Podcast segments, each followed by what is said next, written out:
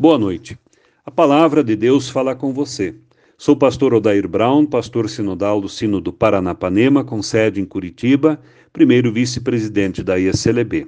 A palavra das senhas diárias deste dia no Novo Testamento é de 1 Coríntios capítulo 16, versículo 13.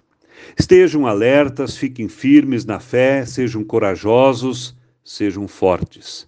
Irmãos e irmãs, novamente estamos diante de uma palavra encorajadora frente aos desafios que são colocados a cada novo dia de vida. Esse versículo tem relacionamento estreito com a fé. A fé deve ser exercitada e fortalecida em meio a cada situação e realidade. Em resumo, não dá somente para crer e confiar na capacidade de cada qual individualmente, no seu poder, na sua força na força do seu trabalho ou no dinheiro disponível. Se assim for, a fé ficará enfraquecida, suscetível a fracassar, ficará desnutrida e anêmica, correndo sérios riscos. Estar alerta, ficar firme na fé, ser corajoso, ser forte, são as palavras de Paulo no final de sua primeira carta aos Coríntios. Vejam que não é uma palavra qualquer. Ela anima, incentiva e desafia.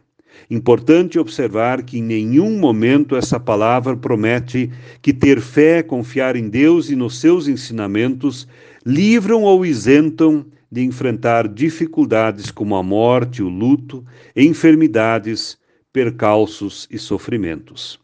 A palavra de Deus justamente incentiva para estarmos alertas, ou seja, vigilantes, a fim de enfrentar com mais determinação e segurança esses momentos. Enfrentar com mais segurança é possível quando ficamos ancorados na fé, entregando nossos dias e vida a Deus. Paulo fala em ser corajosos. Numa tradução literal do grego, essa palavra equivale a ousadia e confiança.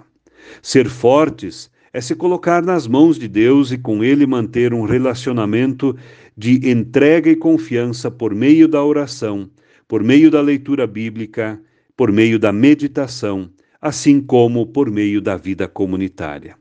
Para enfrentar os obstáculos, devemos estar ancorados em Deus, nas suas promessas e desafios, nas suas orientações. Estar alerta, firme, ser corajoso, corajosa, equivale a enfrentar o dia a dia e os seus desafios a partir do caminhar com Deus e suas instruções. O salmista ensina: Somente Ele é a rocha que me salva, Ele é a minha torre segura, jamais serei abalado, nos diz o Salmo 62, versículo 2. Convido para orarmos. Deus de bondade e graça, obrigado pelo dia que chega ao fim. Concede uma noite de descanso reparador. Guarda-nos em tuas mãos, hoje e sempre. Amém.